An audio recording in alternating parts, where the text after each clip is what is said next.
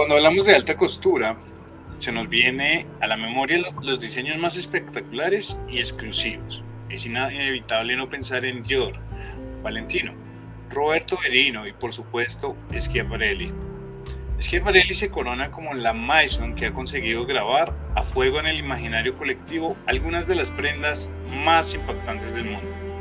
Sin embargo, aún retumba en la, en la mente de veganos y animalistas el sufrago y paupérrima exposición de simulacros de pieles de algunos animales. Que aunque cabe reconocer que fueron unas excelentes copias en el más alto realismo expuesto por el momento, no deja de ser una alegoría más hacia la forma en la que continuamos viendo a los demás animales, por ejemplo, como cosas u objetos que podemos usar como prendas. Por tal motivo, el día de hoy estoy con Ángela Murcia Talero, diseñadora de modas y emprendedora de una marca nacional dedicada al diseño y confección de ropa y trajes personalizados. Buenas noches, Angelita. Hola, buenas noches, ¿cómo estás? Muy bien, ¿cómo va todo? Bien, gracias. Bueno, Angelita, primero que todo, háblanos un poquito de tu marca. Eh, mi marca es Rosato, hago prendas deportivas personalizadas. Yo trabajo por pedido, entonces digamos no tengo como un stock, sino si tú quieres algo que has visto en mis redes, eh, pues lo hago. Si quieres un estampado, un bordado, pues lo podemos hacer así, a tu medida, eh, del color que tú quieras, en fin, con las especificaciones que tú quieras y necesites. Además de ser diseñadora de modas, también eres activista. ¿Hace cuánto eres vegana? Eh, no estoy segura. Qué pena. Lo que pasa es que yo no sé por qué todos los veganos saben la fecha exacta en que se hicieron veganos. Yo no. Eh, pero más o menos cinco años. Haciendo como cuentas en estos días. Eh, hace como cinco años soy vegana. Bueno, Angelita, ¿por qué te llama tanto la atención el diseño de modas? No sé, siempre me gustó desde chiquitica, quise ser diseñadora. Creo que como pues la ropa es una forma de expresar y de mostrar lo que tú eres. Entonces me, parece que es una forma muy chévere de mostrarle al mundo quién eres, lo que piensas, lo que sientes y por eso quise hacer que mi marca fuera personalizada, para que la gente realmente sintiera que las prendas que llevan, aunque sean básicas, son son hechas para ellos, no algo más del montón que puede usar cualquier persona esa misma prenda. Bueno, ¿y tú crees que a través de nuestra ropa, como tú dices, que es una expresión, podemos aportar al, a llevar el mensaje por los derechos de los animales? Sí, obvio obvio, o sea, no solo con mensajes, sino también demostrando que, digamos, en la moda se ve mucho eh, que pues usar animales eh, es como que te da un estatus, ¿sabes? Pero podemos demostrar también con la ropa que no es necesario usar animales para eh, ir súper bien vestidos y con todo el estilo del mundo. ¿De dónde nace esa idea de que tener pieles de, animales sobre nuestro cuerpo o usándolas como, como prenda eh, es sinónimo de lo que tú dices, como de, tener un estatus alto. Eso no, eso no debió haberse quedado como en las cavernas. Pues obviamente en las cavernas se hacía por, pues por necesidad, obviamente en ese momento pues ellos lo veían como su manera de abrigarse y obviamente no había más opciones, ¿no? Ya después, obviamente, como en,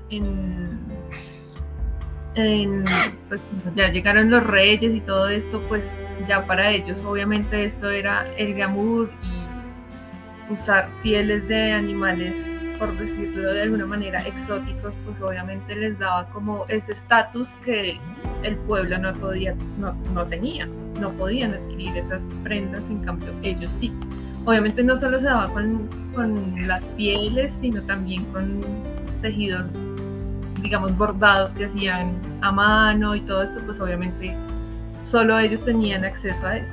Entonces desde ahí obviamente viene ese, como esa idea que si tienes algo que es de origen animal, es ya de esta Por ejemplo, hay, algo que me consterna un poco y, es eso que tú dices, ¿no? Es como que si yo llevo unos zapatos de piel de cocodrilo, eh, es porque pertenezco a un estatus alto y la gente hace un escándalo, ¿no? Pero, por ejemplo, no hacen el mismo escándalo si los zapatos son de cuero de vaca. ¿Por qué crees que ocurre eso? Pues es como nos han educado, ¿no? Es simplemente eso, no te puedo decir que hay otra cosa, sino es eso es como nos han educado, como las vacas y los conejos, bueno, no, los conejos todavía están en ese nivel de estatus, ¿no? Pero a las vacas las hemos minimizado a simples objetos y ya no, las, no, o sea, no nos parece escandaloso usarlos, que es lo mismo que usar un cocodrilo como, como un accesorio, o sea, está horrible, pero digamos, mm, hay marcas que han dejado de usar pieles de animales, pues así se, denominan, animales exóticos, pero siguen usando cuero de vaca, pues como lo que tú dices está normalizado en, todos nosotros. Sí, exacto, porque eh, tú mencionas, muchas marcas dicen, no, vamos a dejar de utilizar pieles, pero tú ves y siguen utilizando cuero como si la, el cuero no fuera piel. Igual y si es, si, no sé por qué se da esa, eh, como porque al cuero se le llama cuero y a las pieles, pieles y el cuero igual es una piel, solo que le quitaron el pelo. No sé por qué la verdad, pero sí es una piel igual. Sí, es un eufemismo para, para ocultar o maquillar el abuso que tenemos sobre una especie en particular, que en este caso son las vacas, ¿no? Sí. Bueno, y a pesar de que ya han pasado casi 15 días, casi un mes, eh, de la puesta en escena de Schiaparelli, me corrige si lo digo bien o si lo digo mal, eh, pero todavía sigue siendo muy, o sea, todavía sigue retumbando en, en las conversaciones entre veganos, entre animalistas. ¿Qué opinas de esto? Eh, la verdad, a mí no me gustó nada, a pesar que es una, o sea, el trabajo artístico de lograr estas cabezas tan reales, pues es admirable, pero a mí no me gustó porque hace como, como apología a la casa y es seguir mostrando que los animales son cosas con las que podemos decorar y, lo que hablábamos ahorita, como darnos cierto estatus, y no es así. Entonces, obviamente a mí me, me, me un montón ver eso así como, pero ¿por qué? ¿Cuál es la necesidad? Obviamente entiendo que la inspiración fue de los personajes del libro, que eran esos mismos animales que estaban así eh, representados en los vestidos, pero siento que se pudo haber hecho de otra manera. Obviamente, pues esto lo digo yo y ella lo pensó así. También hablando con una amiga, eh, me decía que eh, también lo hacía como para representar a estos reyes que usaban las prendas así, con las cabezas de los animales, como para mostrar su poder sobre los demás del pueblo. Sin embargo, es que por él acostumbró a usar pieles, ¿no? Sí, sí, pues lo que hablábamos ahora, hay muchas, muchos diseñadores que siguen usando y para ellos es como, como normal, o sea, porque tengo que dejar de, de usarlas si yo no le doy nada de malo, para eso están, porque de hecho, pues se crían los animales en, para eso, no tienen otro fin de llegar a este mundo, sino ser usados en abrigos, en accesorios, en bolsos, en zapatos, en lo que sea. Dentro de estas prácticas eh, es muy normal que los animales sean despellejados vivos, ¿no? Eh, cuéntanos un poco sobre cómo seleccionar. Eh, pues las que yo conozco es por eh, choques eléctricos, entonces los, los electrocutan por la boca y por los genitales. Y pues los despellejan como que, esto es horrible, pero pues digamos que les hacen un corte en las manos, como, como un guante, y lo mismo en los pies, y les rajan por, creo que es por la mitad como del, del cuerpo, para quitarles la piel. No lo pueden hacer cuando ya el animal está muerto porque se pega la piel al cuerpo y arruina la piel. Por eso es que lo hacen cuando están vivos.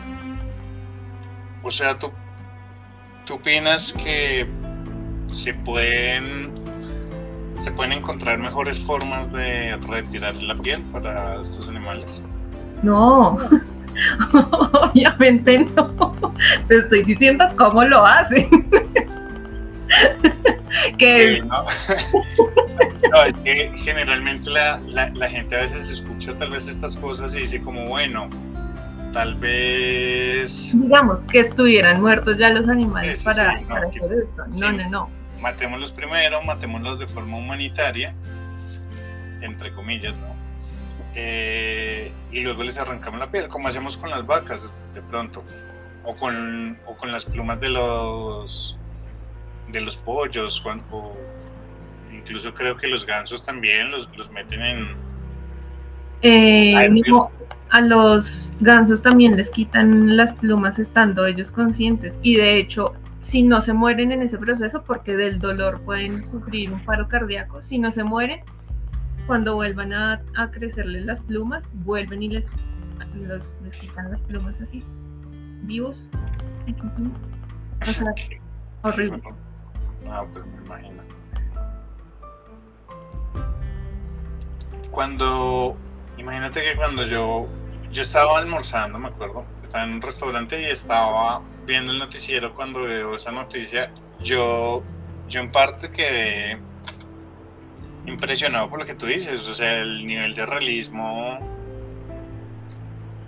si se puede decir artístico, al que llegaron para hacer esas prendas, o sea, es impresionante. O sea, uno ve eso y, realmente parecen, eh, parecen animales eh, reales.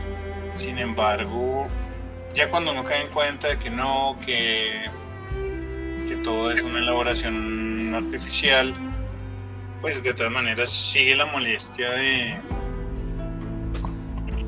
de por qué seguir cosificando a los animales, por qué seguir utilizando a los animales, por qué seguir viéndolos. Incluso vi que algunos animalistas estaban divididos en ese aspecto, porque algunos decían, ah, bueno, pero no importa porque son... No son reales. Sí, porque son artificiales, pero entonces, ¿haríamos lo mismo si fueran personas, Ángela? no ¿Utilizaríamos cabezas humanas para, para vestirnos? Pues evidentemente la mayoría va a decirte como estás mal de la cabeza, cómo vas a usar, no importa que sea de mentiras, una cabeza que se ve muy real de un humano. O sea, ¿en qué, cabeza tan enferma cabe que eso se vea chévere, que eso se pueda usar normal? Te van a decir eso. Entonces, es también lo que hablamos, ¿no? Es seguir viendo a los animales como objetos, así no sean de verdad, es dar esa idea, como puedes decorar tu ser con un animal. Bueno, a mí alguien me ponía un ejemplo eh, entre los comentarios que yo veía y que, que hacían de algunas publicaciones, vi dos cosas que me llamaron la atención. La primera, decían como, bueno, eso es lo mismo como cuando los veganos hacen imitaciones de animales, eh, por ejemplo, que hacen un pavo de gluten o que hacen una lechona de gluten o, cosas así que asimilan o unas costillitas. ¿Tú qué opinas de eso? Pues a mí esos productos pues no, no me dan impresión. no les quiero comer, la verdad. Pero no sé, no sé, porque sí tengo amigos veganos que tienen como toda la, o sea, pues que son súper firmes en el veganismo, pero sí consumen eso. Entonces, la verdad, no sabría ahí como qué decirte. A mí me, genera mucho conflicto, entonces no los consumo. Pero pues no sé, ¿tú qué opinas de, de eso? Cuéntame tú también. Yo personalmente siempre he peleado contra eso. Odio cuando dicen eh, un pollo vegano, un atún vegano, eh, carne vegana, porque siento que siguen viendo a los animales como cosas, en este caso como alimento. Entonces, pienso que hay gente que dice, Ay, pero es lo mismo porque entonces, porque hacen una, una salchicha vegana? No, en el tema, o sea, tú puedes hacer una salchicha porque en la anatomía de un animal no hay salchichas. Pero sí sería, pero sí es diferente cuando haces unas costillitas veganas y, con, con, los huesitos y todo, o en el caso de las fiestas de fin de año que normalmente sacan pavos o pollos con forma de, bueno, de, de, gluten. Gluten con forma de pollo. Eso, perdón, gracias, lo dije todo al revés. Sí, sacan, sacan gluten con forma de pavo, de pollo. Eh, creo que este tipo de cosas no. A mí personalmente no me gustan, no estoy de acuerdo en consumirlas. Eh, yo siempre doy un, poco, un ejemplo un poco, un poco denso, pues a la gente le molesta bastante, pero digo, esto es como si hiciéramos bebés de látex para los pedófilos sé que es un ejemplo bastante fuerte, pero, pero es real, o sea, es, es lo mismo. Otra cosa que también me pedía mucho y preguntaban bastante sobre el animal print, decían, ¿no es lo mismo? ¿Qué opinas tú de esa parte? Pues yo no siento que sea lo mismo. O sea, digamos que también me lo he cuestionado con todo este tema. Yo siento que no es lo mismo, no, digamos, yo amo el animal print y que yo use una tela, un algodón con pintas de animal print, pues no siento que estoy diciéndole a la gente, hey, ve y traja un animal y ponte su piel. No, ¿me entiendes? Siento que ahí ya no es tan igual. A mí, por ejemplo, me genera conflicto en mi trabajo cuando hago disfraces y tengo que usar eh, peluches para imitar la piel. Me genera muchísimo conflicto obviamente es la, es la, mm, es el material que yo le doy al, cliente como alternativa, porque pues jamás voy a usar algo animal en un trabajo. si me piden algo, es lo primero que yo digo, yo no trabajo con algo que provenga del animal. Si te parece bien esta alternativa, seguimos con el proyecto, si no, no.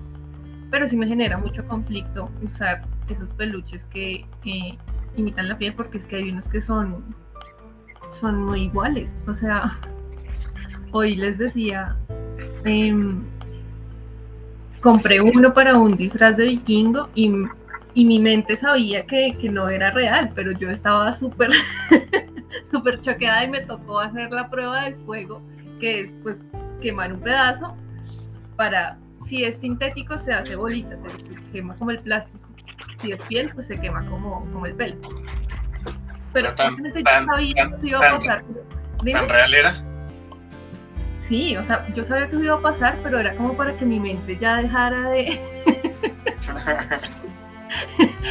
de fastidiarme mientras trabajaba. Fue como, mira, que sí. Bastante conflicto, ¿no? Sí. Sí, sí. Bueno, ¿y qué es lo más ¿Qué es lo más denso que te ha tocado? A lo que te ha tocado exponerte en tu trabajo respecto a este tema. No, pues no sé, mira que Pues lo que, te, lo que te decía, como en los disfraces tal vez sí me piden a veces materiales que provienen de origen animal y pues yo lo que te digo, de las, las alternativas, me ha pasado que me piden plumas y, y pues no. O sea, he perdido trabajos por eso porque no, no existe una alternativa eh, artificial a las plumas, o por lo menos yo no he conseguido. Además que la, alternativa artificial son plumas de gallina pintadas como si fueran plumas de animales eh, exóticos, ¿no? Exóticos, sí, también, ¿no? Y las que tú encuentras así como en piñaterías, eh, igual siguen siendo plumas de gallinas y de gallos, que pues obviamente son más económicas porque son animales que se les da otro uso. Entonces es como plumas de descarte, por decirlo así.